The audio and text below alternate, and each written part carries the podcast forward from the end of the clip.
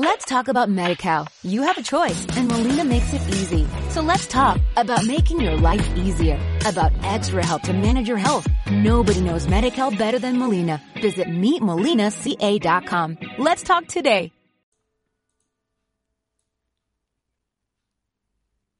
Buenos días, buenas tardes, buenas noches, desde donde sea, desde cualquier lugar que nos estén escuchando. Somos Gianfranco Mercado y Albert Pérez Llanos, Hospitalidad Emprendedora, un podcast, un espacio creado para personas curiosas, emprendedoras y con afán de superación.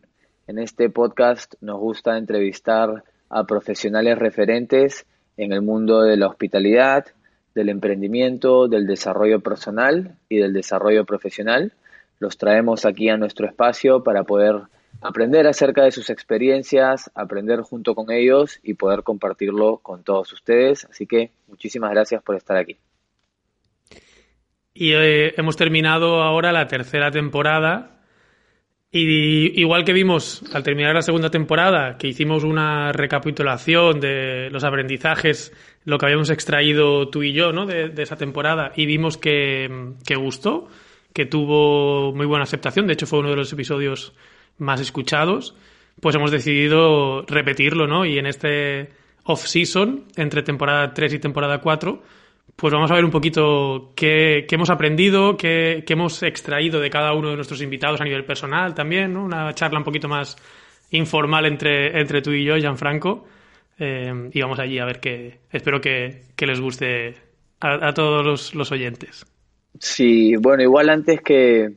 Antes de arrancar, quizás estaría muy bueno eh, creo que los dos estamos súper agradecidos con todas las personas, con toda la comunidad de inquietos y curiosos que se han estado conectando con nosotros, no solo en esta tercera temporada, sino también en la segunda y en la primera. Llevamos más de 30 entrevistas, más uno que otro capítulo season, como el capítulo de hoy. Así que la verdad, muchísimas gracias a todos los que nos apoyan, a todos los que nos están escribiendo, porque cada vez nos llegan más mensajes en Instagram, en Twitter, en LinkedIn. bueno, voy a aprovechar para decir en Instagram y en LinkedIn somos arroba hospitalidad emprendedora y en Twitter somos arroba emprende podcast. Así que si nos quieren escribir con sugerencias, con personas eh, o temáticas que les gustaría que tratemos en los próximos episodios, nosotros más que felices de escucharlos y obviamente de hacer todo lo posible por, por traerles los temas que a ustedes les interesa. Así que muchísimas gracias por, por ser parte de nuestra comunidad y esperamos estar aportándoles valor en este episodio y, en todos los que, los que vienen también. Muy, muy agradecidos. Yo creo que quién nos lo iba a decir, Gianfranco, cuando empezamos en junio de 2020, que, que íbamos a tener esta aceptación. La verdad que solo, solo puedo dar las gracias, igual a todos los que hay ahí detrás de, de, los auriculares en, general. Sí, sí la verdad que divierte. Divierte pensar que hay tanta gente escuchándote, ¿no? También pone un poquito de presión, ¿eh? Pero eh, bueno, sí. ya relajamos. no, no pongas presión ahora que estamos recién empezando a grabar.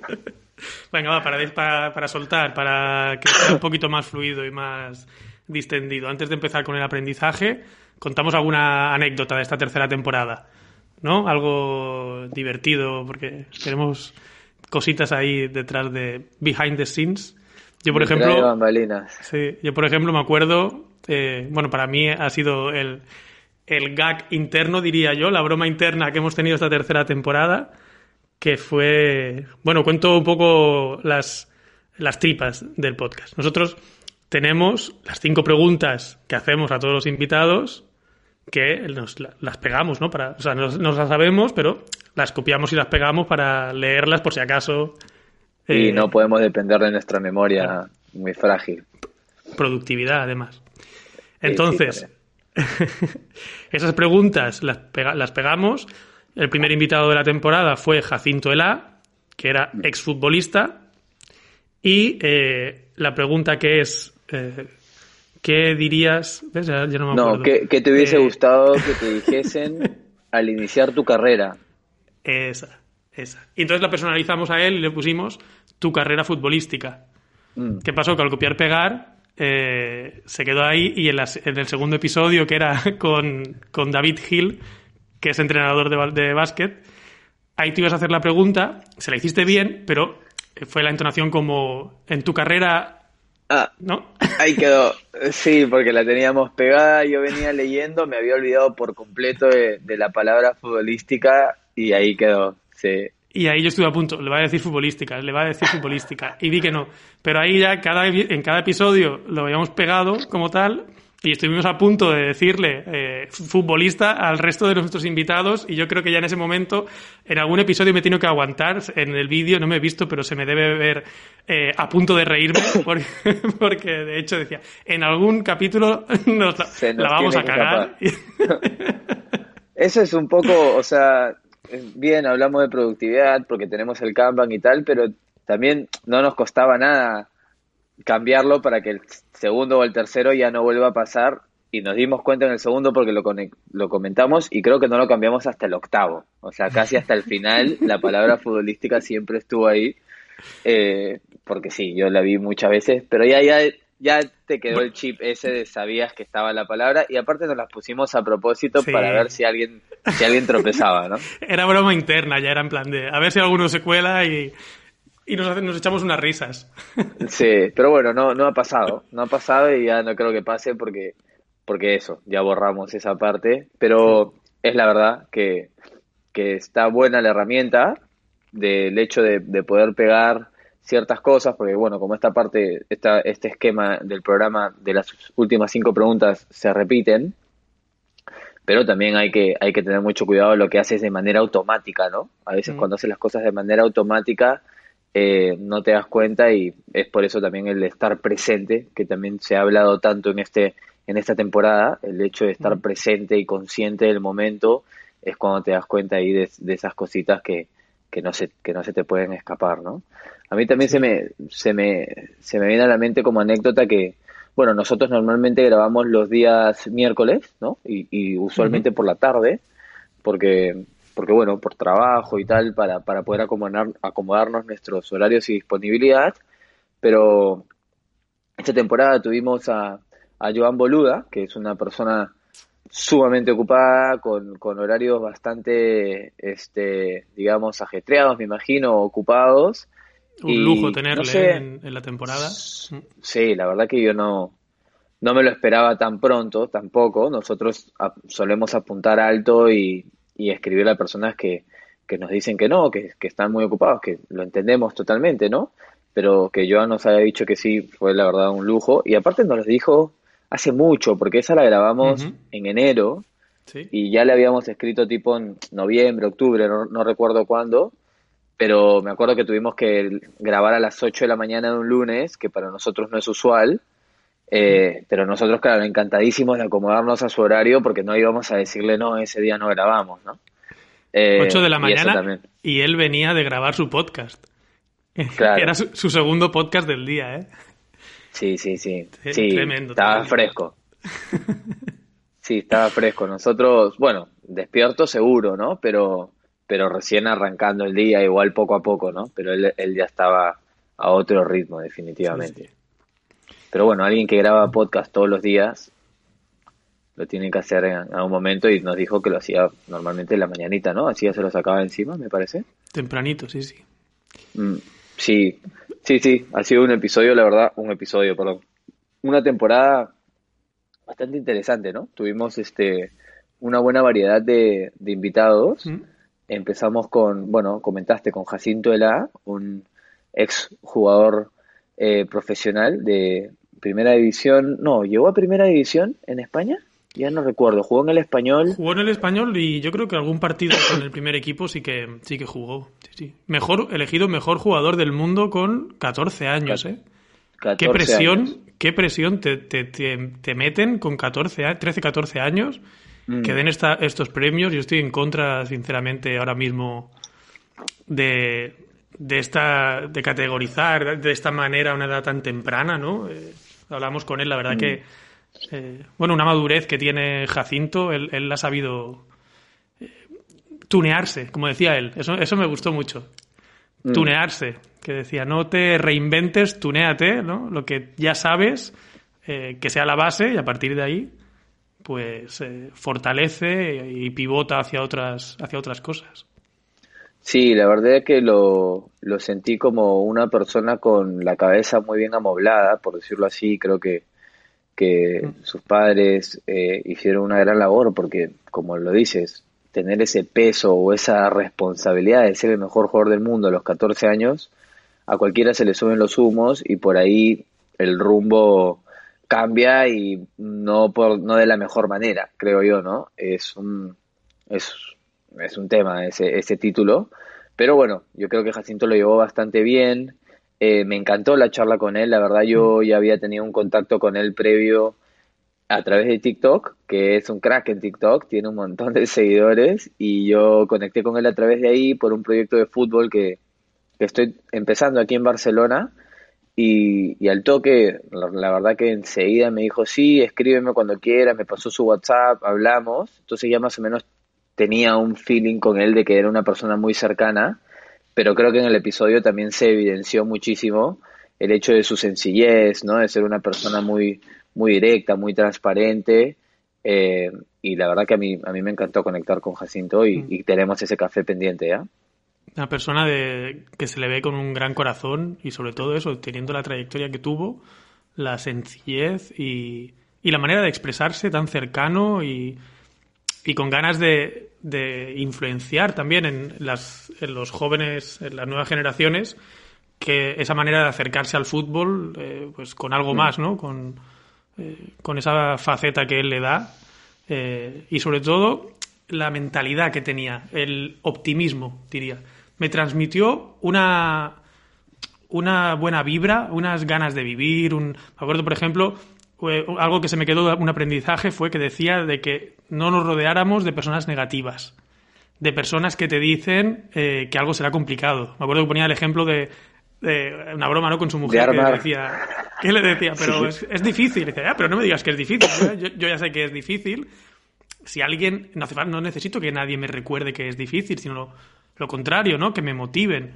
Eh, y eso creo que es vital, vital, el rodearte de, personas que te aporten y no de personas que, que te chupen la energía, que sean pesimistas, porque hay una frase, ¿no? Que es que somos la media de las cinco personas con las que nos rodeamos, o sea que realmente influye en nuestro día a día.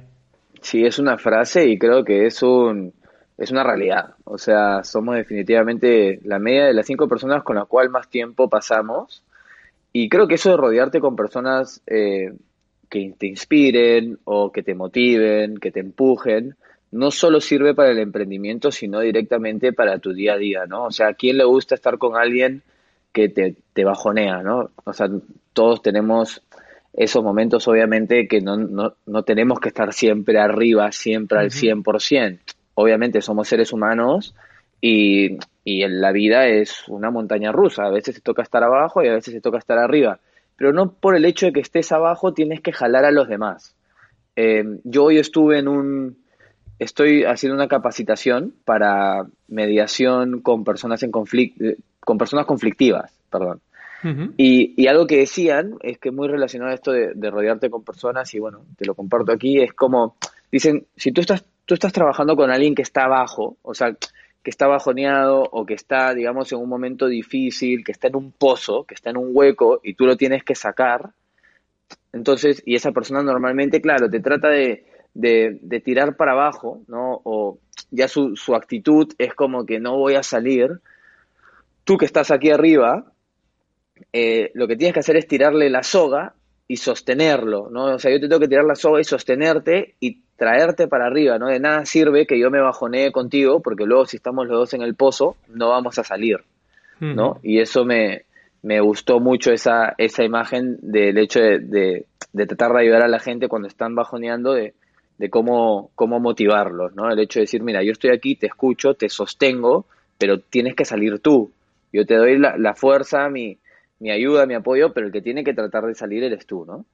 Eh, y, y sí, y Jacinto nos compartió un montón de cositas de, de, vida y como tú dices, ese optimismo, ese, esa manera de ver las cosas, para alguien que en un momento lo pudo tener o sea, no sé cuáles eran sus expectativas como carrera, ¿no? Pero el hecho de que te digan él es el mejor jugador de fútbol de los 14, capaz que uno dice, va, ya está, la tengo hecha, voy a ser un crack, un balón de oro, mundial, lo que sea, y la vida te cambia por una lesión o porque las cosas no se dan, que fue su caso, pero que aún mantenga ese optimismo y esas ganas de compartir con los jóvenes, porque es lo que hace mucho en, en TikTok, por lo menos es eh, compartir con la gente que los chicos jóvenes que quieren llegar a ser profesionales les preguntan cosas, eh, consejos, tal, y él les comenta cómo es la vida desde, desde dentro, ¿no? Del tratar de ser un futbolista profesional, lo cual él, él nos dejó muy claro que, que no es fácil, que por más de que nosotros lo veamos en la tele como que, ah, estos tienen todo,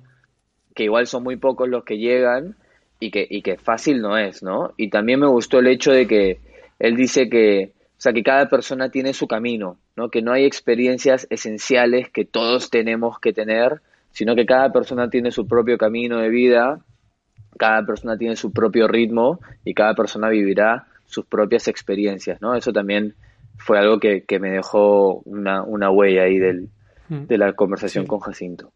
Él decía que a sus hijos, ¿no? Que no iba, no iba a decirles ninguna experiencia que tenían que vivir sí o sí, sino que mm. Eh, al final, de sobre esto, mira, estaba hace unos días hablando también con, un amigo que decía, eh, ojalá hubiéramos, hubiera aprendido, hubiéramos, hubiera empezado este camino de, de autoconocimiento o de crecimiento eh, algunos años antes o diez años antes. Bueno, viene cuando tiene que venir. Al final, cada cosa viene en su momento y hay que agradecer que venga eh, porque al final hay gente, hay mucha gente a lo mejor que no despierta en, durante toda su vida y vive en piloto automático. Pues qué bien que en mi caso, pues con 32, 33 años es cuando haya florecido, ¿no? Entonces, en esa parte sí que últimamente estoy pensando mucho que es, cada uno tiene su camino, viene cuando tiene que venir y viene eh, porque es el momento en el que tiene que venir, así que muy bien. Sí, creo que todo viene cuando estás preparado para recibirlo también, ¿no? y a veces el hecho de estar en la búsqueda de algo también ya te prepara para ello, ¿no? Eh, y aquí hilando, por ejemplo, a, ya nuestro siguiente, eh, la siguiente conversación, la siguiente charla que tuvimos, que fue con Jimmy, con Jimmy Pons, ¿no? Eh, profesional del sector turístico, referente totalmente. De, no solo del sector turístico, sino también de la innovación en general, creo yo, y del mindfulness, ¿no? Una persona que también me transmitió muchísima, a mí me transmitió muchísima paz. O sea, como que muy relax, eh, muy cercano también. No me, no me lo esperaba tan cercano quizás porque a Jimmy yo lo he visto en ponencias y tal. No es que no, no parezca cercano en ponencias, pero bueno, es como que un referente para, para nosotros los que estamos en el sector turístico y súper relajado. Estaba ahí en su casa, me acuerdo que bromeaba con nosotros y todo. Sí, sí. Eh, y con él hablamos de Ikigai, ¿no? Y este Ikigai, que es algo que también se nos presenta o, o, lo, o lo, buscamos, lo estamos buscando, los, los que quizás hay mucha gente no sabe lo que es el Ikigai, eh, que bueno, que viene de, de, una filosofía japonesa, que es tu razón de ser, ¿no? Tu, la razón por la cual vivimos, eh, tu porqué, tu propósito. El propósito en la vida, ¿no? Sí, y, y muchas personas lo buscan, quizás sin saber que están buscando el Ikigai, ¿no? Pero es esa pregunta que nos hacemos, ¿para qué, para qué he venido a esta vida? ¿Cuál, cuál, cuál es mi razón de ser? ¿no? ¿Por, qué estoy aquí? Eh, que muchos llegamos a hacérnosla, ¿no? Y que se, es la intersección entre cuatro cosas, que es en qué soy bueno, por, qué me, eh, por qué me pueden pagar, ¿no? Sí. En nivel de trabajo, que, que, qué es lo que amo, qué es lo que me gusta. Sí. Y, me falta una. ¿En qué soy bueno? ¿En qué soy bueno? Por lo que me pueden pagar. Eh, ¿Qué es lo que me gusta? ¿Qué es lo que amo? Y no es el otro, ¿en qué, en qué es lo que puedo aportar valor? ¿O qué es lo que otros necesitan? ¿Qué es lo que el mundo necesita? Es verdad. ¿Qué es lo que el mundo necesita? Claro, hay que cumplir una necesidad o, o solucionar un problema de alguien, digamos, ¿no? Y ahí en el centro de esas cuatro cosas es donde encontramos eh, nuestro Ikigai. Nuestro propósito, eh, ya sea personal, profesional, y que, y que no es algo fijo, que esto es algo que decía Jimmy también, que él lo hace cada seis meses. Sí, eso también me gustó. A mí me cambió, me cambió también la mente, porque justo en esa época en la que hablamos con Jimmy, que como tú dices un referente, para mí fue una ilusión enorme que aceptara. Eh, y en esa época acababa de hacer yo Mickey Guy por, primera vez, estaba bastante eh, centrado en eso, en la lectura del libro de, de Ikigai y, y, la manera en lo que él, como él lo presentó, eh, de que fuera algo progresivo, que va avanzando con cómo vas avanzando tú en, la vida y que él lo hiciera cada seis meses y tal, me dio una, manera diferente de, afrontarlo y la verdad que me ayudó mucho. Mm. Y, sobre el Ikigai, que es un tema tan, tan, tan interesante, que incluso este domingo, para quien lo escuche en directo el, episodio, este domingo tenemos sala en Clubhouse, que hablamos del Ikigai. Es verdad, es verdad. hora española. Siete horas de España en Clubhouse. Eh, sí, tenemos sala abierta en Ikigai. Síganos, búsquenos. Yo estoy como arroba gf-merc. O creo que igual será Gianfranco Mercado, no sé si se, cómo se busca, ¿verdad? Ahora por Clubhouse todavía lo estamos explorando. es, es, tan nueva que estamos ahí aprendiendo sobre la marcha. Pero bueno, le pondremos en los episodios, en la nota del episodio también el enlace el enlace directamente a la sala, pongámoslo. Sí, y Pero va a estar bueno. Clubhouse. Va a estar bueno porque también lo bueno de Clubhouse es que la gente puede subir, eh, la audiencia es más algo más participativo y luego la conversación fluye y, se transforma un poco, ¿no? Durante, durante esa hora, hora y media que estamos conectados, a mí me está encantando. Y sí, vamos a hablar acerca del Ikigai, que es algo que, como tú dices, hay, hay que evolucionarlo, ¿no? Y bueno, como nos comentó Jimmy, y a mí también me gustó esa, esa parte de no, no pensar que, de que, uh, ya está, lo encontré, este es mi Kigai y ahora es, es esto lo que tengo que hacer para el resto de mm. mi vida. No, porque vamos creciendo, vamos eh, tomando nuevas herramientas, eh, aprendiendo cosas nuevas, nuestra curiosidad también, que es un poco lo que, lo que nos gusta de nuestra comunidad y de nosotros, mantener esa curiosidad despierta nuestra curiosidad nos lleva hacia otros mundos, ¿no? A explorar cosas nuevas y luego dices, ah, me gustaría también entrar en este, en este nuevo rubro o en este nuevo sector, ¿no? Entonces tu mm. Ikigai también puede ir evolucionando tal cual como evolucionas tú en la vida. Eso también, la verdad que a mí me, gustó un montón. Y luego también una mm. cosita que también son cuatro, justo hablando de Ikigai. un apunte, para mí fue liberador en el sentido de yo tengo que hacer esto, pero no me tengo que ceñir en esto, porque a lo mejor en lo que yo soy bueno va a variar, porque a mí me gusta aprender cosas nuevas constantemente. Entonces fue mm. liberador en, cómo afrontar el, Ikigai. Así que, sí, sí. Perdona que te corté. con... No, no, tranqui. Aparte, siguiendo con eso, no solo en lo que tú eres bueno puede cambiar, pero también lo que el mundo necesita cambia, mm, ¿no? Porque el mundo cambia. Y más ahora. Y más ahora. Claro, constantemente. Entonces también eso te obliga a cambiar tu Ikigai si no es una pata es la otra, ¿no? Entonces también eso, eso es bueno ir constantemente chequeándolo. Estaría bueno ponerse una, una alerta, ¿no? Eh, ¿Cómo se llama? ¿Cómo harías? Un check, check Ikigai. Te pones en tu Google Calendar. Cada, seis, meses que te salte... Porque es una forma muy, muy importante de, conocer. Yo me acuerdo, estuve una tarde, pasé una tarde eh, conociéndome.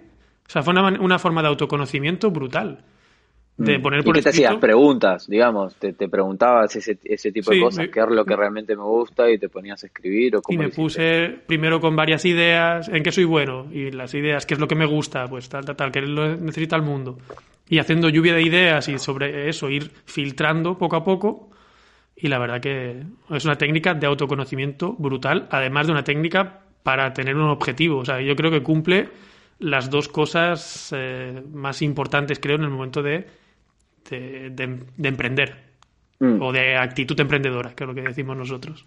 Sí, sí, y algo también a veces a, cada uno creo que nos cuesta eh, la lista de en qué soy bueno. Eh, te cuesta, dices, no sé, o sea, sé en lo que he trabajado, me imagino que soy bueno, pero...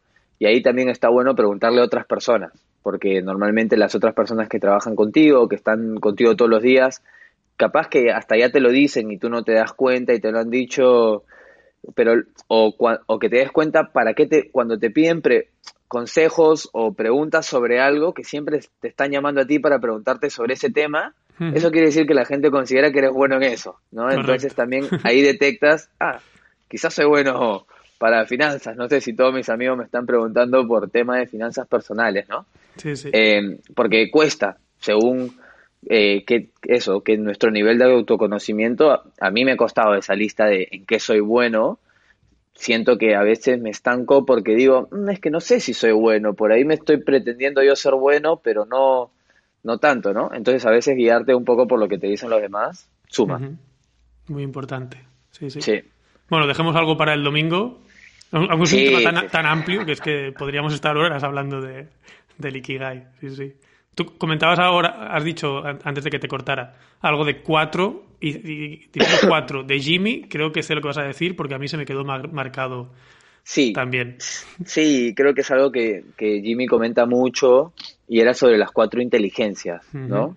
Eso. y, y que luego también lo, lo volvimos a hablar en otro episodio, me acuerdo, y las cuatro inteligencias que son la cognitiva, eh, que es la que, bueno, la que, la que tienes que desarrollar para, para que te lleguen a contratar o para que puedas trabajar bien, digamos, la inteligencia emocional, que, que luego profundizamos en ella en un episodio también eh, con Ana Vico, que Sí. es eh, bueno nuestra conexión con, con otros seres humanos, con nosotros mismos, con nuestras propias emociones, el cómo nos comunicamos, Eh, la inteligencia espiritual, ¿no? que también es la que, la que nos ayuda a lidiar con los cambios y con la incertidumbre, que hoy en día es el pan de cada día, ¿no? esta incertidumbre, Eh, y la inteligencia artificial, que es eh, el cómo sabemos comunicarnos o manejar las máquinas, ¿no? Las máquinas, la tecnología y este nuevo, esta nueva realidad híbrida eh, que cada vez se da más, ¿no? El, el hecho de que la tecnología está cada vez más presente en nuestro, en nuestra vida. O sea, nosotros ahora grabamos, eh, es todo tecnología, ¿no? Estamos cada uno en nuestra casa, pero eso es lo de menos. Luego, o sea, la tecnología ya está en todos lados. Y, Iba, y ahí también hay que el futuro, desarrollar. pero no, es el presente. Es el presente, Sí, sí. pero bueno, la que se viene en el futuro es, es un crecimiento exponencial de, esta, de la inteligencia artificial, o sea, por lo menos la, artificial, ¿no? Luego nosotros tenemos que desarrollar nuestra inteligencia artificial para poder estar eh, capacitados para lo que se viene, porque se vienen grandes cambios. Nosotros luego nos hemos estado informando para ya adelantarles, ¿no? El primer episodio de la cuarta temporada es acerca de blockchain y estuvimos informándonos regular al respecto de ello previo al episodio y luego después, porque nos quedó esa semillita de, uy, no sé nada, soy un- nos, nos entró la, conciencia de que no sabemos nada. Son de estos Y- temas que a la que empiezas a aprender, más, más, ignorante te, te sientes, ¿eh? Y más ganas te Sí. dan de aprender también. Más curiosidad Sí. te pica, sí, sí. Definitivamente. Pero bueno, ese es, uno, ese es uno de los estados del aprendizaje. Primero es el no sé nada y no sé lo que no sé. Pero luego, cuando empiezas a abrir esas puertas, recién me doy cuenta de lo que no sé. Pero bueno, ya eres consciente de lo que no sabes. Y creo que ahí estamos en ese, en esa primera etapa. Y brutal. O sea, es- ahí eso de lo artificial viene heavy. Y lo que decía Jimmy sobre eso, de que al final, o sea, este es el- va a ser el presente, es el futuro inmediato, pero sobre todo lo, lo relacion- lo relacionaba con que todas las tareas mecánicas, eh, por ejemplo, en un, en un hotel, se va, se va a hacer de forma eh, automática, es decir, lo van a hacer máquinas, va a, hacer- va a ser inteligencia artificial, va a ser machine learning, etcétera, y que al final toda esta tecnología se va a copiar. Eh, será alguien innovará, será el primero en hacerlo, pero luego se irá copiando. Y él decía, toda la tecnología se copiará y lo único que no se puede copiar son las personas. Y por eso es tan importante que las personas se desarrollen en estas cuatro inteligencias, teniendo en cuenta la emocional y la espiritual, como decíamos. La verdad que eso me quedó eh, me quedó marcado y es algo sobre lo que le he dado vueltas y también a nivel profesional, por ejemplo, me sirvió para, para ver y, eh, dónde, hacia dónde quiero ir. Eh, no solo yo, sino con mi equipo, ¿no? como liderando un equipo o a nivel de el sector, hacia, hacia dónde va a ir y qué es lo que realmente una persona necesita.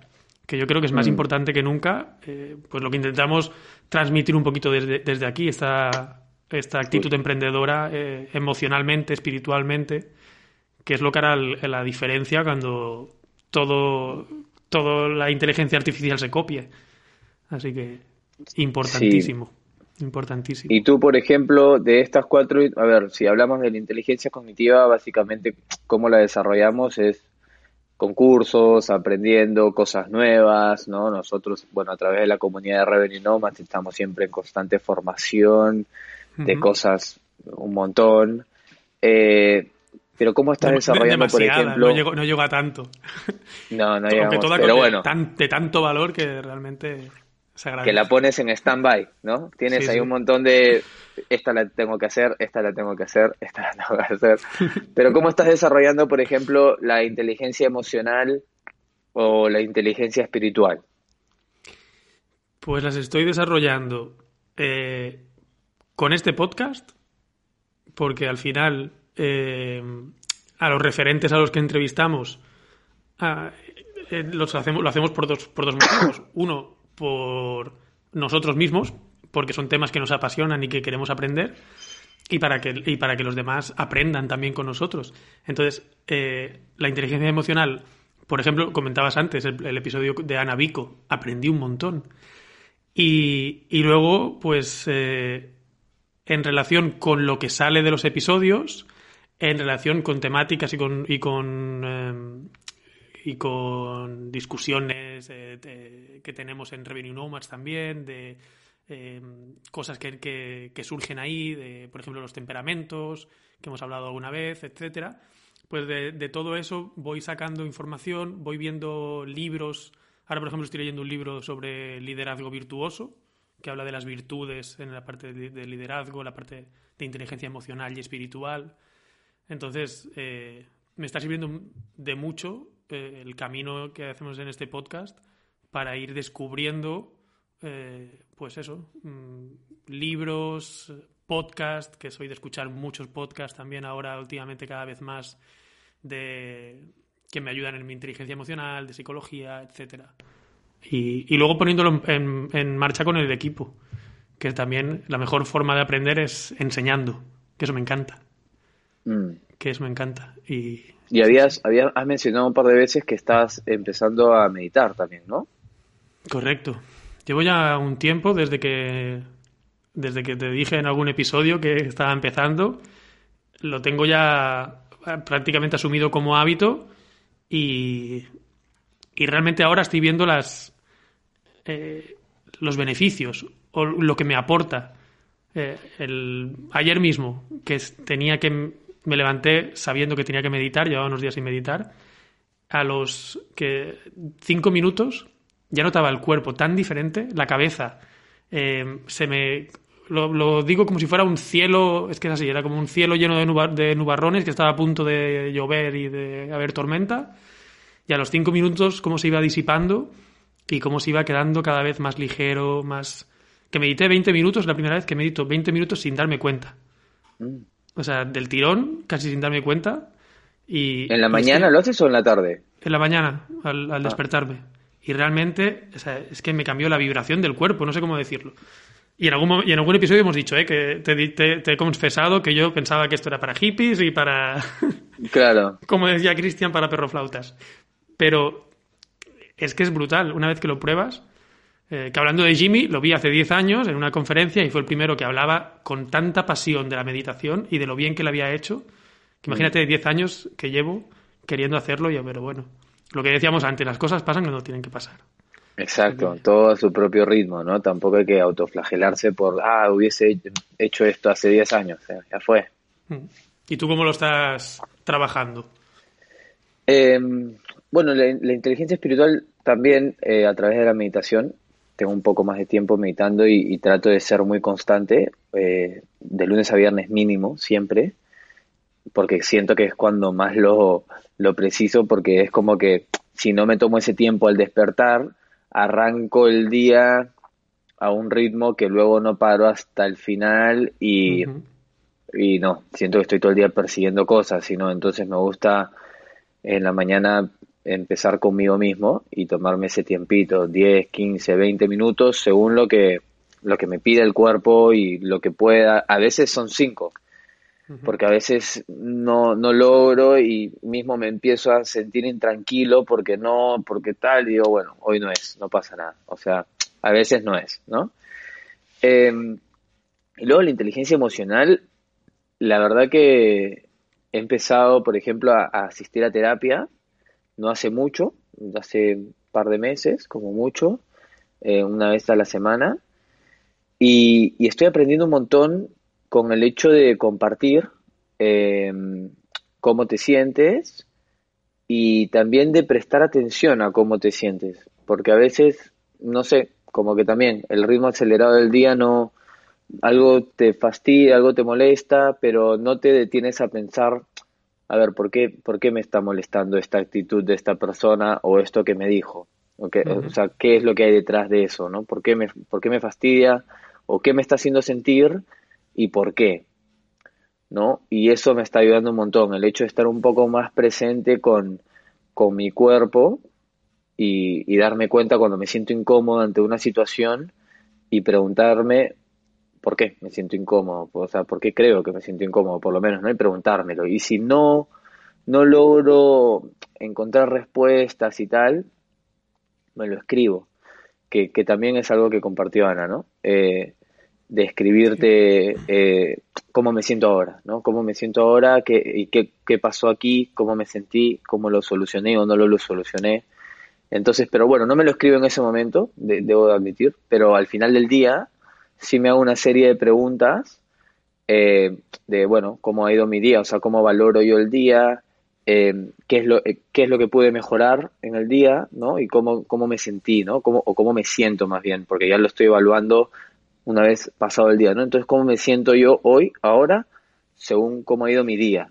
Y entonces eso, un poco más de, aplicando un poco más la reflexión, quizás la autorreflexión sobre, sobre cómo van las cosas, eh, me está sirviendo un montón, la verdad, eh, para, para saber identificar esas cosas, porque también es algo que no te enseñan, lamentablemente no, no nos enseñan a meditar, no nos enseñan tampoco a gestionar nuestras emociones y también depende creo que mucho de nuestros temperamentos, de cómo somos, hay gente que por ahí es, es un poco más abierta, hay gente que es un poco más cerrada, ¿no? Yo soy, por ejemplo, un poco más introvertido o más cerrado, en el sentido de que me, las guardo, y eso al fin y al cabo te, te afecta. O sea, yo, por ejemplo, tuve un momento, hace muchos años igual, pero tenía algo guardado, guardado, que no lo sacaba, y me empezó a doler la garganta, y tuve un tiempo que tuve la garganta muy mala, como una semana y media, y, y cuando lo hablé, se me mejoró la garganta. O sea, cuando hablé lo que te me estaba guardando, eh, mejoré también de salud. Y, y, cada vez creo un poco más en eso, también que las emociones están muy conectadas con, con cómo eh, estamos físicamente, ¿no? Entonces sí, súper importante eso. Totalmente. Sí, sí. Yo en ese sentido también soy más, soy introvertido y a mí me pasa en el riñón. Y, ah, y lo noto. Uh, te estuvo pasando hace poco. Y se, ve, y se ve en el riñón. Eh, pero lo bueno es, conocerse, como tú dices. Claro. Te conoces, sabes cómo te afecta, sabes qué tienes que hacer, cómo mejorarlo. Creo que de temperamentos vamos a tener que hablar, ¿eh? Porque eh, lo hemos tocado varias veces y no nunca hemos profundizado en ello en un episodio, ¿ah? Justo te iba a decir, digo, de temperamento tenemos que hacer algo porque ahí sí que sí que da para un episodio entero y que nos gusta y es algo que estamos aprendiendo y que creo que, que, que es cuando la gente, para, la gente que no sabe lo que es, la primera vez que lo enfrenta, como lo, aprendimos nosotros, te, da una claridad, o sea, te, hace autoconocerte de una manera tan brutal y potenciar las debilidades, sobre todo, y saber que es que algo no es no es así porque tú seas malo en eso o porque tú tengas esa debilidad, sino porque es tu temperamento y qué tienes que hacer para contrarrestarlo, cómo puedes potenciar tu habilidad, etcétera. O sea, me parece brutal. Me parece brutal. Sí, la verdad que sí. es una para, para hacer un episodio. Es una muy buena herramienta para un montón de cosas. Vida personal, vida profesional, autogestión, gestión de equipos. Sí, tenemos que hacerlo, tenemos que hacerlo seguro. Sí. Va, seguimos que estamos solo por el segundo, que si no. sí, son diez. Eh, me apunto, temperamentos, otro, otro episodio. El tercero fue con David, con David Hill, el entrenador ah. eh, ayudante del Vasconia. Qué eh. gran persona, qué, qué, gran tipo, la verdad que me encantó hablar con él. Eh, David, si nos una grata sorpresa. Mm, en la, porque esta vez que ha venido a Barcelona, a Barcelona bueno, estábamos tal las restricciones y tal, pues fue un poco difícil, no pudimos vernos, pero pero estamos ahí con ganas de ir, a, de ir a un partido, ¿no? Cuando la siguiente vez que vengas. Sí, sí, bueno, aparte también fue un poco muy a última hora, no no sabíamos y no pudimos gestionar nuestro nuestro calendario, pero sí nos quedamos con ganas de, de, conocerte, David, si es que nos estás escuchando, que yo creo que sí. Eh, pero sí, fue una grata sorpresa, la verdad, conversar con David. A mí me encantó. Eh, no iba con ninguna expectativa. Sí, sí había leído su, su blog, su página web. No, no creo que había escuchado, no, no sé si había dado alguna entrevista antes. No, no recuerdo yo haber escuchado una entrevista de él. Mm, no, algunas así, pero, pero centradas en básquet. Que de hecho nos lo ah, dijo, él dijo, gracias por hacerme algo de, de, lo que de lo que está hablando en el blog, que es de, de todo este desarrollo personal, del, de coaching del, del, baloncesto, en este caso, aplicarlo a la vida personal. La verdad mm. que, bueno, lo, vimos, ¿no? Nosotros vimos el material que tenía David y dijimos, este tío tiene cosas para, para aportar. Sí. me acuerdo, por ejemplo, una cosa que también, que se me quedó, o sea, se me han quedado frases de esta tercera temporada y una fue la de los silencios. Mm. Él decía la importancia de los silencios en el líder, el estar al lado. Que puso de ejemplo la película de Inside Out, eh, ¿no? de la tristeza que solo con estar al lado, que muchas veces es estar al lado, escuchar o un silencio en un momento que, que, es clave, que es estar en silencio, hace más que cualquier cosa que se diga. Y, es algo a lo que estuve reflexionando y que es verdad. Que es totalmente cierto saber cuándo hablar y cuándo callar, que es muy importante. Y, de eso no se, no se habla normalmente. No, y lo, me acuerdo que lo comparó. Mira, yo no me acordaba de esto, los silencios, y ahora que lo dices, me acuerdo también como el símil que hizo. Eh, ahora no sé si lo dijo en el podcast, pero sí está también escrito en, uno de sus artículos que es como la música, ¿no? O sea que el tempo de la música también lo hace el silencio entre las notas, entre los acordes, hay un silencio que eso también acompaña en el tempo de la música. Y, y me acuerdo que hizo ese símil y me gustó mucho y, y también justo, es muy loco que lo hayas mencionado, porque en relación también al curso que hice hoy, también se hablaba mucho de los silencios, el hecho de hacer preguntas incómodas cuando estás lidiando con conflictos entre equipos, ¿no? Y tú como líder o como moderador o etcétera, como persona de fuera, hacer una pregunta incómoda y saber quedarte en silencio para lograr la reflexión desde el otro lado, ¿no? No, tú mismo dar la respuesta o acelerar con otra pregunta, sino hacerla y saber sostener ese silencio es muy importante, porque es, los silencios son complicados, o sea, son incómodos los silencios en según qué ocasión. Hay gente que no le gusta el silencio, ¿no? Eh, entonces, saber sostener ese silencio en, en momentos de liderazgo, más aún en momentos de liderazgo de tensión, ¿no? Como se puede vivir en un partido de básquet, faltando pocos segundos, perdiendo, ¿no? Por ahí el, el coach eh, principal está ahí dando indicaciones y tú también tienes que acompañar desde otro punto.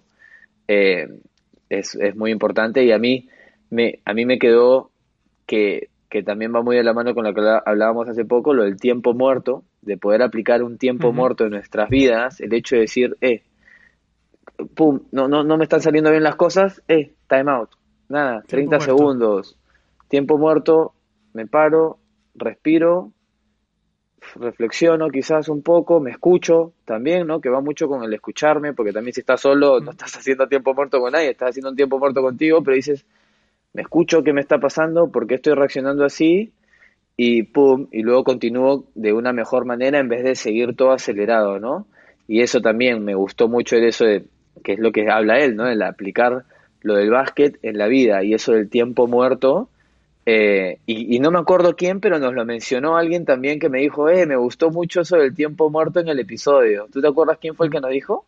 ¿O la que nos dijo eso? No, no lo recuerdo, ah. no recuerdo.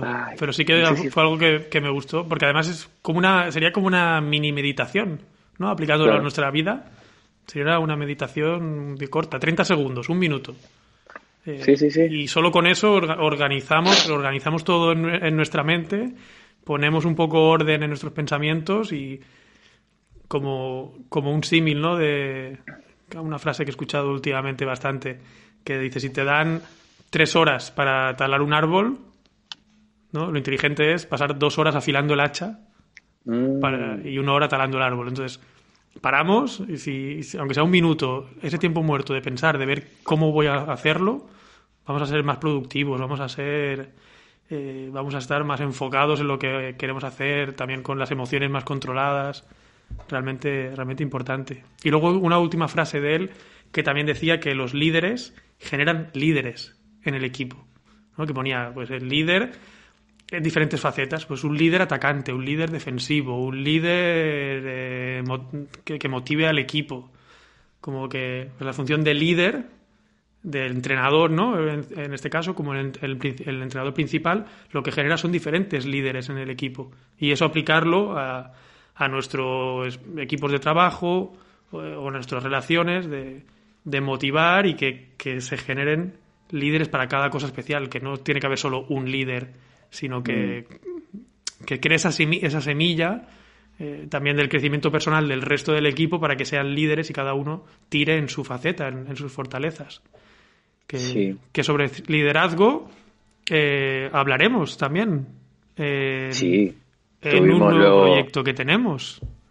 Ah, yo pensé que ibas a hablarle y luego otra entrevista que tuvimos de liderazgo. Ay, pero ¿qué? ¿Ya puedes, ¿También? ¿ya, ¿Ya puedes lanzar ese nuevo proyecto? ¿Lo decimos o qué? Lo dejamos, lo dejamos para el siguiente. Lo dejamos para el siguiente, ¿no? Me, parece que falta, dejamos, falta la dejamos, La dejamos ahí, ahí, ahí votando. Ya que hablamos de básquet, la dejamos ahí votando para el siguiente. Sí, sí, sí, liderazgo, liderazgo del, del siglo XXI, me parece, va por ahí, ¿no? Total, sí, sí. Vamos a ver hacia dónde, vamos a ver por dónde sale ese proyecto. Yo le tengo, le tengo toda la fe. Pero sí, yo pensé que ibas a hablar de, de, que luego hablamos con Jorge, que también hablamos de liderazgo. También.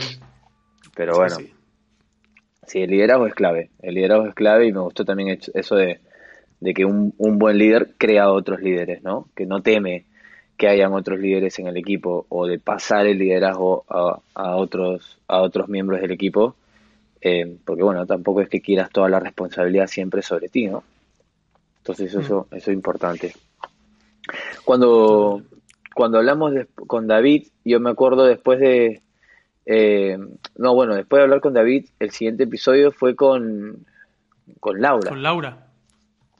Con Laura Rampérez, de sí. Turea.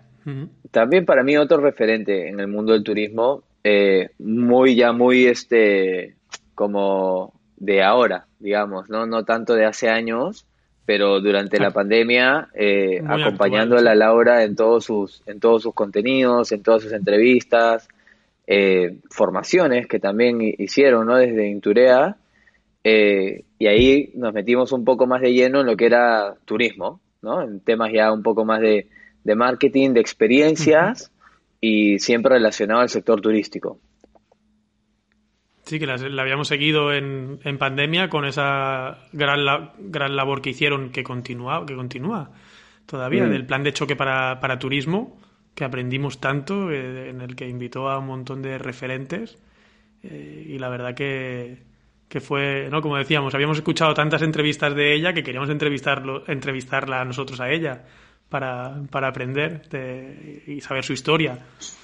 Y la verdad que en, ese, ese, episodio lo, lo divido, para mí, lo divido como en la parte más técnica, que aprendí mucho, de marketing, de, branding experiencial, como le llaman ellos, y luego la parte más personal de su emprendimiento, eh, que es, algo que me gusta también de lo que hacemos, que podemos basarnos en aprender, bueno, lo que hablamos antes de las inteligencias, juntar la inteligencia cognitiva en este caso y también la parte más emocional y, espiritual.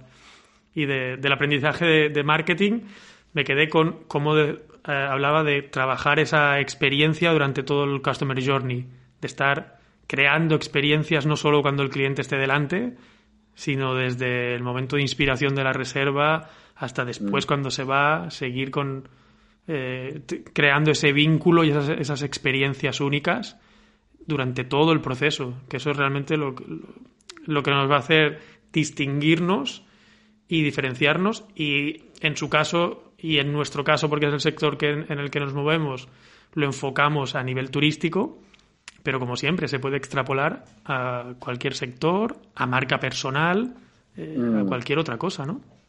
Sí, yo con lo técnico me quedo, recuerdo que comentaba que muchas empresas la contrataban o contrataban a su agencia para hacer marketing, pero que luego ellas se daban cuenta que tenían que ir un paso atrás y como que armar primero la propuesta de valor, ¿no? Y el hecho de saber bien, entender bien quién, eh, cuál es nuestra propuesta de valor y quién es nuestro cliente también, es eh, sumamente importante, porque creo que a veces en el marketing, o sea, marketing lo vemos mucho como la parte de publicidad o la parte de las publicaciones, de la comunicación, pero en verdad va mucho más allá, va, va un poco más hacia la esencia también de lo que es tu empresa y qué es lo que estás vendiendo, de formular bien tu producto, servicio o experiencia para que pueda ser entendible, para que la gente pueda entender cuál es tu propuesta de valor, la puedas comunicar de manera correcta y también de identificar quién es tu segmento de cliente, ¿no? Eso también eh, me pareció que fue super, un insight muy importante que al principio cuando ellas eh, vendían el servicio de marketing luego se dieron cuenta que tenían que ir un paso atrás y venderlo de, eh, de otra manera porque muchas empresas no, no entendían bien todavía cuál era la propuesta de valor que ellas querían dar, ¿no? Y, y eso también me pareció clave el hecho también de de ser flexible, de escuchar a tu cliente y darte cuenta si no está entendiendo bien lo que estás ofreciendo y de poder amoldar tu propuesta para, para realmente cubrir sus necesidades. Si te das cuenta que tú como agencia, en este caso, ¿no? Ellas, las necesidades de sus clientes eran otras, pues bueno, iban y si podían ayudarlos en esa necesidad, ofrecérselo. Eso también me pareció, me pareció clave eh, mm. y, aplicable para, para un montón de sectores, ¿no? Porque es clave entender bien a nuestro cliente para saber bien qué es lo que le estamos ofreciendo. Mm. Y en eso de buscar la propuesta de valor, el propósito, yo lo veo como el ikigai de la empresa. no sé cómo lo ves tú, pero por ahí buscando como el ikigai empresarial. Más o menos, por ahí va, sí. Y es como que qué es lo que el mundo necesita, es qué es lo que mi cliente necesita, ¿no? Y para, mm. para qué soy, bueno. yo como empresa, lo veo aplicable 100% en las palabras que decía ella, sí, como Ikigai empresarial, lo, diría. y de la parte de la parte más personal de, de, Laura, me acuerdo una frase que cuando la dije, cuando la dijo, pensé, hostia, me veo reflejado. Que fue, ¿Ah, sí? dijo, sí, en la pregunta creo que es la de em, ¿qué te hubiera gustado que te dijeran cuando empezaste tu carrera futbolística? Ya que ella dijo que lo más difícil es la gestión de equipo. Que hubieran mm. dicho lo difícil que es la gestión de equipo. Que o sea, no es eh, la parte técnica o las habilidades, o es gestionar el equipo es difícil, consume, consume tiempo y necesitas eh, necesitas esas habilidades, volviendo con las inteligencias emocionales, espirituales, necesitas trabajarte tú eso necesitas eh, aprender eh, para poder gestionar el equipo de forma más eficiente. Y yo mm. creo que en, ese sentido muchas veces se eligen líderes por habilidades eh, técnicas, dijéramos por operativa, y no es eso lo que convierte a un líder en buen líder. Em, al final, qué sé, pues se puede coger en un restaurante, pues mira, este es el mejor camarero y a mejor camarero se le va a poner de responsable del restaurante porque técnicamente es el mejor, pero como líder no vale porque no tiene esa gestión de equipo. Yo creo que es algo muy importante, que cada vez poco a poco se va dando más valor, pero realmente hay que tenerlo muy en cuenta, ¿no? Es algo que nosotros estamos ahí también aportando mm. ese, ese valor, ¿no? Sí, yo creo que se repite mucho eso en las empresas de elegir por experiencia, por cantidad de años en la empresa quizás, o porque mm. naturalmente piensas que porque ya estuve en esta posición, lo natural sería escalarlo a, un puesto de liderazgo, pero en verdad las habilidades necesarias son otras, ¿no? Y, que son seguro también relacionadas a, las cuatro inteligencias que habla Jimmy y, muy más, mucho más con la inteligencia emocional porque ya pasas de gestionar tareas o de hacer cosas, digamos, mecánicas, sino pasas a gestionar personas. Y para como líder, para gestionar personas, pues tienes que tener buena empatía, tienes que saber comunicar de manera asertiva, ¿no? Tienes que, tienes que saber también este, motivar a las personas y, y hacerlas creer en ti, porque al final, y liderar con el ejemplo también, ¿no? Porque, o sea, ser líder es, tratar con personas. Entonces, eh, sí, y la gestión de equipos, estoy totalmente de acuerdo con, eh, con Laura, que sí, es algo que, que es una de las cosas que por, por ahí no te lo planteas cuando inicias. También creo que porque cuando empiezas, como muchos empezamos quizás con equipos muy pequeños o nosotros y un socio y alguien más, todavía no te empiezas a plantear el momento en cuando empiezas a gestionar un equipo y, y no te preparas para ello porque estás muy acostumbrado a hacer las cosas tú y que los demás que están a tu lado también se autorresponsabilizan por las cosas porque también tienen un, un stake, digamos, en la empresa, ¿no? Son socios o tal, entonces estamos todos a la par, pero claro, cuando luego tienes que gestionar equipo, ahí cambian un poco las cosas. Eh, pero claro, que es, creo que es algo que por ello dificulta porque al principio no, no es algo que nos, nos cuestionamos, ¿no? No, no planificas para ello, planificas tus finanzas, eh, planificas, bueno, todo el tema de marketing, todo lo demás, pero gestión de equipos ya lo haces cuando te toca, digamos. Sí, sí. Importantísima esa, esa labor, que bueno, siempre queremos darle voz desde aquí también, así que... Mm. Estaba pensando, Gianfranco, ¿qué te parece si vamos con el último? Y porque como estamos aprendiendo tanto de los invitados, repasando lo que hemos hablado con ah, ellos, ya estamos hacemos, una hora. Vamos con el quinto, vamos con el quinto, con Juan, y en el siguiente episodio repasamos los siguientes cinco, porque es que nos han aportado tanto en esta, en esta tercera temporada que, realmente creo que merece. Sí, sí. Sí, pues vamos, con otro episodio. Con el quinto, el, último de este episodio, que fue, como ya hemos dicho, Joan Boluda, eh, mm. que tiene una energía. Envidiable. Para, mí es, es una energía, una constancia. Cuando nos dijo, eh, bueno, ya que ya sabíamos pero que, tenía, que tiene un podcast desde 2014, diario, que hace cada día, que se levanta además temprano, pues ya vimos que a las 8 él estaba haciendo el segundo podcast, ya, ya venía rodado. Que cada día, no ha faltado ni un día, eh, evidentemente hay grabar más episodios en, un día para descansar otros, pero que diariamente ha emitido su podcast de lunes a viernes desde de 2014 se resume para mí en una palabra que es constancia y, es eh, para mí un ejemplo. Eh, mm. Además, él decía que el hábito suyo era la constancia, lo que le había hecho eh, llegar a donde ha llegado, además con orgullo, que es algo que nos decía también, que el orgullo es una parte que también le, le tiraba, ¿no? Que, que está ahí también para motivarte. Sí, sí, que él no quería fallarse a sí mismo porque se había puesto esa promesa de un podcast por día y claro, era su orgullo el que no le permitía fallar, ¿no? Envidiable porque esa, la energía primero, eh, porque se le notaba una persona muy enérgica, respondía muy, muy rápido, eh, o sea, estaba así sharp, ¿no? Este, atentísimo a todo. Tiene mucho conocimiento en temas de marketing y me imagino que si empezáramos a, hablar de otras cosas y a explorar otros temas, estoy seguro que también eh, sería muy, muy culto en otras cosas. Y también el hecho de, de, la manera en cómo se organiza, ¿no? Yo creo que, que ahí yo aprendí una cosa que ya la apliqué creo que al día siguiente, porque fue justo una pregunta a raíz de algo que comentó el, el time blocking, ¿no? Que ese es algo que nosotros por lo menos ya lo hacíamos, de eh, nuestro Google Calendar, ¿no? Ir poniéndonos eh, las tareas que vamos a ir haciendo y tal.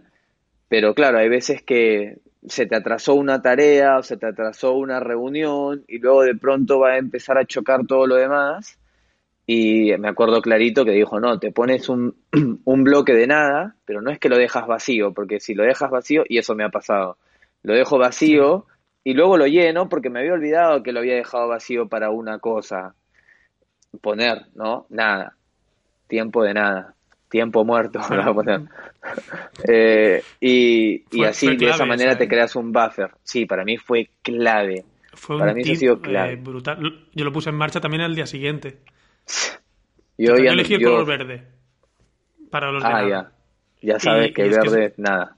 pues verde es nada, ya lo tengo asociado. Y es, y es realmente así, es que si no, lo acabas llenando y necesitas ese tiempo para ti. Sí. Eh, un crack en, productividad. Aprendimos tanto con, con Joan. Mm. Ese episodio fue de los que al día siguiente volví a escucharlo y, eh, empecé a poner en práctica real eh, todo lo que habíamos aprendido de productividad, de time blocking, de, como decía él, de organizarte una tarde, de parar una tarde en tu time blocking es organización, que es lo que hace él. Mm. Y, si te organizas vas por encima del ritmo, ¿no? Que al final, si no haces eso, vas persiguiendo, vas como detrás de las cosas eh, con, el, con el agua al cuello, me acuerdo que decía, eh, y, o paras y tienes esa tarde en que te organizas todo, tu time blocking, todo lo que tienes que hacer y te permite ir por encima, crearte un buffer de contenido que nos decía, ¿no? Como em, contenido Grabar cosas en, previo. Sí, en stand-by. Por si es que pasa una emergencia. Por si como es nos ha pasado a nosotros. Nos ha pasado. Pero no teníamos el buffer, ¿no? No, no teníamos, un poco, sí lo teníamos. Que por eso nos, nos, nos hemos cumplido, por eso hemos cumplido, claro. Por eso hemos cumplido cada, cada, semana. Ya lo contaremos, contaremos qué nos pasó en el siguiente episodio, porque sí, eso da para largo, eso da para largo, aparte porque ese, ese aprendizaje creo que, que le puede servir a personas no solo que vayan a crear un podcast, sino en general, ¿no? Que estén probando cositas, porque al final fue algo por probar cosas, ¿no? Eh, yo tengo una que me ha pasado con el time blocking, eh, que no la comentó Joan, pero bueno, tampoco se la pregunté y no sé si, si será algo o es algo mío, pero yo, por ejemplo, muchas veces digo, bueno, eh, quedamos, estoy tratando de, quedar en una reunión con alguien y, y bueno, le digo, le propongo según mis fechas, pero obviamente hasta que la persona no me confirme, no lo pongo en mi, en mi calendario, ¿no? Me confirman y lo pongo en mi calendario. Y me ha pasado que la otra persona por ahí tarda dos, tres, cuatro días en confirmarme y durante ese tiempo ya puse otras cosas en el calendario y puse algo en ese bloque donde yo le había por, propuesto a esa persona la reunión. Y me regresa después de tres, cuatro días y digo, ay, no, ya no, ya, lo ya me puse algo.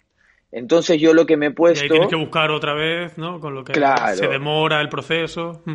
Y es una... Sí, es una bobera, porque eso de ir y de vueltas con una persona que realmente te quieres conectar y también uno siente que uno queda mal, ¿no? ¿Para qué me dices una fecha si luego me dices que no estás? Yo por más de que no me confirmen, me pongo un... Ahí me lo bloqueo en mi calendario, pero me pongo eh, reunión no confirmada con tal. Y así de esa manera igual si me empiezo a llenar ese calendario y la veo no confirmada, pues bueno, regreso quizás al email o al LinkedIn, donde sea que estoy conectando y le digo, eh, me queda pendiente confirmar esto, qué sé yo, pero así no lo lleno y luego quedo mal con la persona, que me pasó hace un par de semanas y ahí fue cuando aprendí y dije, ah, las no confirmadas también las tengo que empezar a bloquear porque si no, el día a día y pasa, ¿no? Y a veces la gente no, no tiene por qué responderte el mismo día, puede tardar cuatro días y así es la vida. Así que ahí te dejo ese, yo, ese yo creo que Yo creo que también usas otra cosa para eso, que es el Calendly, por ejemplo, o hay otras eh, sí. Eh, similares. Pero ¿no? creo que sé que tú lo usas y lo usamos también nosotros como sí. hospitalidad emprendedora, eh, que es algo, es algo tan simple que me parece brutal para productividad, por lo que comentas, de que a veces pongo una fecha, sí, no, vale, el martes sí, y, y vuelves. Puede ser, por ejemplo, a veces por email, que pueden ser 10 emails. De, no, el martes, no, no puedo, de 5 a 6. No, pues miércoles, vale, la mañana yo la tengo libre, no, yo la tarde. Y así tardamos 10 emails para poner una fecha que es tan fácil como, mira, aquí está mi calendario, resérvate tú la hora y listo. En este, en este caso yo creo que a nivel de productividad se avanza mucho, mucho con mm. eso. Pasa que lo, con el Calendly lo tienes que mm. conectar con tu Google Calendar, ahí creo que es de pago, ¿eh? El Calendly, el mm. Calendly cuando lo conectas con tu Google Calendar, creo. La vena emprendedora de, y hay que, optimizar. estamos, sí, estamos en, hay momentos y momentos, ¿viste? Ahora, pero bueno, bueno si, alguien, si, alguien, de, de, Calendly nos escucha, nos quiere dar una versión de pago para un año para probarla. Para probar, sí. Y así a la gente le pasa, hey, buqueame mi Calendly. Y todos dicen, oh, qué bien, yo también quiero. Así como te enteras de esas cosas.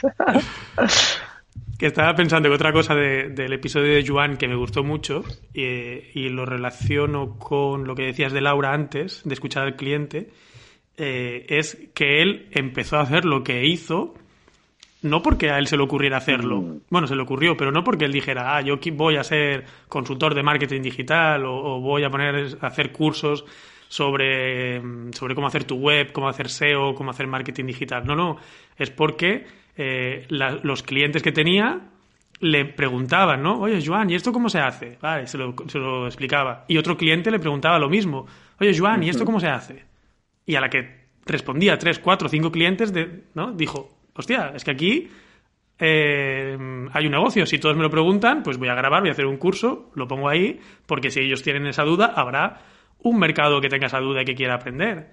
Y luego lo siguiente fue em, cuando hacía páginas web, ¿no? Porque primero fue para hacer páginas web y luego para SEO. SEO ah, pero si tú sabes de web, sabrás de SEO. y eso es algo que me, que me, encantó aprender de él para que eh, todo el mundo lo, lo implemente en su día a día. Eh, a mí me, me, activó un poco también para buscar eso, ¿no? Activar el radar para decir, vale, vamos a poner eh, en valor qué es lo que la gente me está pidiendo. Volviendo al Ikigai también un poco, ¿no? en qué soy, en qué soy bueno. Pues lo, que la gente me dice, antes tú decías, pues me llaman para, para esto. Oye, Gianfranco, ¿cómo se hace esto? Que sé que tú sabes hacerlo. Pues mm. si detectas que, que, eso es una constante, que tres, cuatro, cinco personas te van pidiendo eso, saber detectar que eso es una oportunidad de mercado y que tu conocimiento pues lo puedes eh, monetizar o, lo puedes sacar en un rendimiento. Sí, también aparte me gustó mucho su sinceridad cuando dijo, va, yo decía que sí y no digo que no a nada y luego ya veo cómo se hace, ¿no? Y eso también es actitud emprendedora totalmente, o sea, sí, dale, o sea, obviamente cuando estás empezando, quizás él ahora dirá que no más veces que sí, pero en ese momento seguro que decía que sí más veces que no, ¿no? Eh, pero eso, le preguntaban algo y decía, bueno, sí, ya, sí sé hacerlo y luego ya me averiguo cómo hacerlo, ¿no?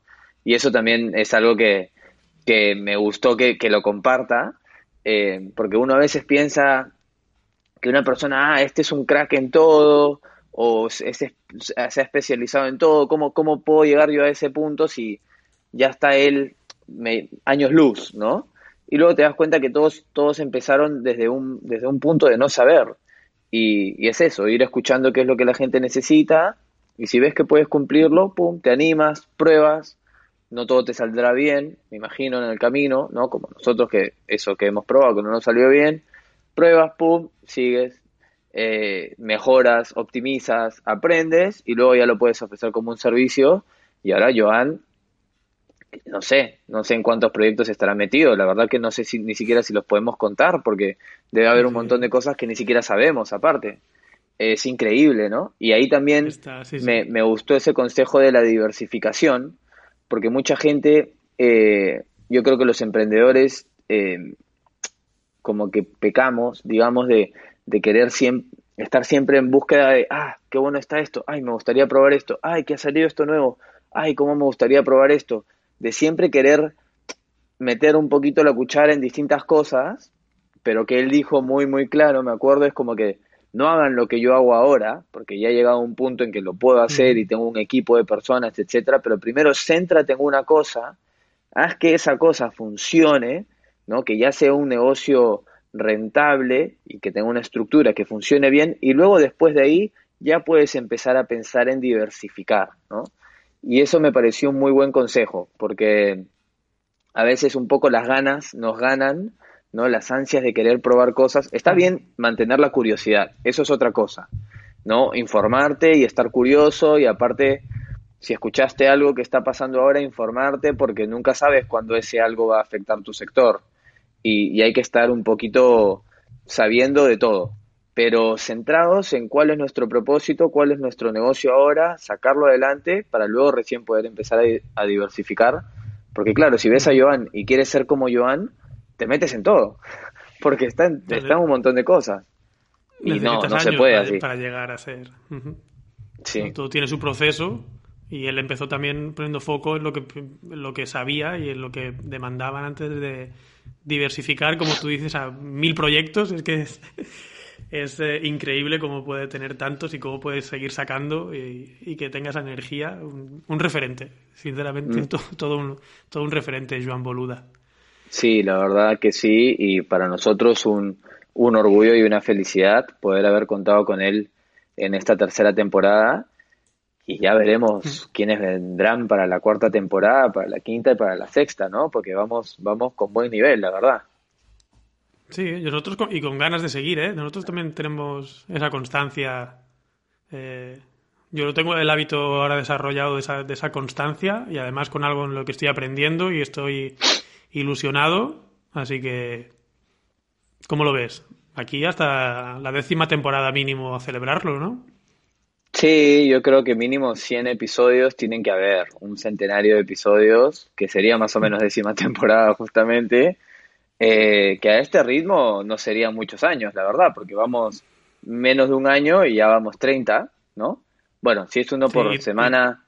Y, tres temporadas, estamos haciendo, un poco, estamos haciendo un poco de trampas. ¿No? ¿Por qué? ¿Conocemos o qué? ¿Por qué? Tres temporadas es, es un año. No estamos haciendo temporada por año. Pero ¿quién dice que, quién ha puesto esa regla de que una temporada es un año? O sea, ¿estás comparándolo con el fútbol o algo así o qué? Claro, claro. Estamos, hemos, hemos ah, entrevistado a gente de fútbol, de baloncesto, pues. Pero hay, hay series que hay series que tipo son una temporada seis episodios también, ¿no? O sea, en Netflix digo yo, o sea, series. Al final las reglas las ponemos nosotros. No, pero a los 100, a los 100 episodios podemos llegar. Y que, el hecho de hacerlo en temporadas también no es por porque sí, sino que tiene un, sentido, ¿no? Que es a cada temporada queremos darle una estructura, tratar unos temas eh, específicos, que haya un contenido, que también le dedicamos muchas horas. Yo creo que también hay que aprovechamos para ya que estamos en esta charla más, un poco más informal, le dedicamos mm. muchísimas horas y o hacemos estas temporadas que son unos tres meses, más o menos, eh, sí, unos tres meses. Mm, sí, más o menos. Sí, dos meses y medio, tres meses por temporada, más o menos le tiramos, ¿eh? Sí. Y lo hacemos así y nos tomamos un poquito de descanso, entre comillas, porque al final tenemos, nos gusta tanto eh, compartir el conocimiento que acabamos sacando estos, estos episodios entre, entre temporada también. Pero es la forma de que la temporada salga como queremos, con el contenido que queremos, con el que aporten el valor que queremos. Eh, y, por eso lo hacemos de esa manera también, que creemos que es lo que más va a aportar a, nuestros oyentes. Sí, lo hacemos para mantener una estructura y también porque nos gusta probar cosas nuevas, ¿no? Entre temporada y temporada, probar. Porque, por ejemplo, esta temporada, ahí, anécdota, la última para terminar, probamos lo de la pregunta de la audiencia, ¿no? Tratamos de probar lo de la pregunta de la audiencia, funcionó un poco, pero luego vimos que teníamos que estar detrás, eh, que a veces la gente no nos pasaba el audio, que a veces no nos respondían, porque bueno, la poníamos en stories y en Twitter, ¿no?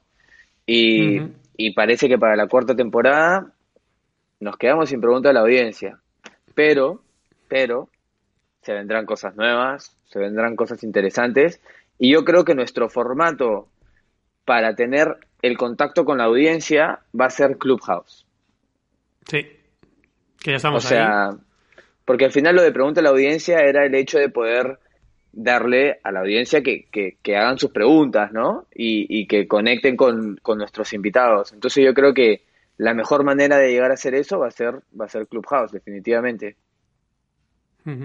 Totalmente, porque es eh, la participación, es el escuchar, no escuchar, el, el hablar entre todos, que todos pueden participar no solo nosotros, y, de esa manera es como construimos la comunidad que queremos construir, que es lo que el mm. propósito, uno de los, propósitos que teníamos al, iniciar al iniciar esto. Recordamos que de momento pues tenemos salas los domingos a las 7. Eh, tenemos nuestro 7 de España, 7 pm de España. españolas, ¿verdad? Sí. Y, y tenemos nuestro club que hemos abierto de Masterminds en turismo. Que sí, junto con las chicas de, Desde Cero en Turismo, del podcast Desde Cero en Turismo, junto con nuestras compañeras. Vamos a empezar a darle caña al club. De momento únanse al club, que también vamos a poner el, el link en la descripción del episodio. De momento seguimos abriendo las salas bajo los paraguas de otros clubs eh, para poder empezar a captar más audiencia, porque mientras más seamos, más participación vamos a tener, eh, más distintas perspectivas vamos a tener también, que es un poco eso lo, lo enriquecedor ¿no? de las salas de Clubhouse. Y tenemos una entrevista, nuestra primera entrevista en Clubhouse, ya confirmada, ¿no? La tenemos el día 7, de abril. Sí, el día 7 de abril a las 5 y media tenemos el mm. primer episodio live en Clubhouse con Maurici Badía, que es el fundador de la empresa Hanun. Eh, que si te parece, en el, para no alargar mucho más, en el siguiente episodio contamos por qué hacemos, ¿Por qué? Este, ¿Por, qué, hacemos, este episodio con, con Mauricio Badía en, en Clubhouse. Pero sí, 7 de abril a las 5 y media. Eh, y, y lo, ideal, o sea, la, la, idea que tenemos es eh, el episodio de una hora, más o menos, como lo solemos hacer. Y a lo mejor la primera media hora, ¿no? 40 yo creo que media hora, hablar nosotros como un episodio normal con nuestras entrevistas. Y la última media hora o 20 minutos que sea la audiencia que se conecte eh, quien suba hacerle las preguntas directamente a Maurici, que sea una conversación eh, pues participativa y que, y que os escuchemos a todos. Que la verdad, no sé tú, pero tengo ilusión por, por ese episodio, tengo mucha. Sí, aparte Maurici es una persona muy abierta, nosotros hemos tenido ya una conversación con él y, creo que va a dar mucho juego y es un emprendedor que, que la ha hecho desde cero, o sea, la manera en cómo validó su pro sí, la manera en cómo validó su, su producto fue es increíble esa historia y, creo que todos van a poder conectar con él y van a querer hacerle muchas preguntas. Aparte últimamente está mucho en las noticias, ¿no? Su empresa eh, creo que ha lanzado una ronda de inversión importante. Entonces, eh, yo creo que va a ser un lindo episodio diferente en una plataforma diferente también eh, para nuestras grabaciones, así que vamos a ver vamos a ver cómo sale, ¿no? La grabación también, esperemos que salga con, buena calidad de sonido, pero conéctense, así que vamos a compartir también ese link, ese enlace en, en las notas de este episodio y síganos en redes sociales porque también por ahí vamos a estar compartiendo todos los pormenores, eh, vamos a seguir repitiendo las fechas y los enlaces para que, para que puedan conectarse charlar con nosotros y charlar con, con Mauricio. A día de hoy, de momento, está solo abierto para iPhone, Clubhouse, pero bueno, esperemos que en breve, a ver si antes del 7 de abril está abierto ya para Android también y así pues más gente se puede, se puede unir, pero bueno, iremos viendo, viendo cómo va. Sí, pues ya, Franco, yo por mi, por mi parte, porque yo creo que podemos poner punto y seguido aquí. Cerramos parte 1 de aprendizajes y volvemos la semana que viene con la parte 2, con otros cinco, con otros cinco invitados. Eh, la verdad que en la tercera temporada hemos aprendido tanto que es que podríamos estar hablando horas. Pero bueno, ponemos mucho aprendizaje. Y seguimos aprendiendo en la siguiente. Exacto, así que muchísimas gracias a todos y todas los que nos han escuchado el día de hoy.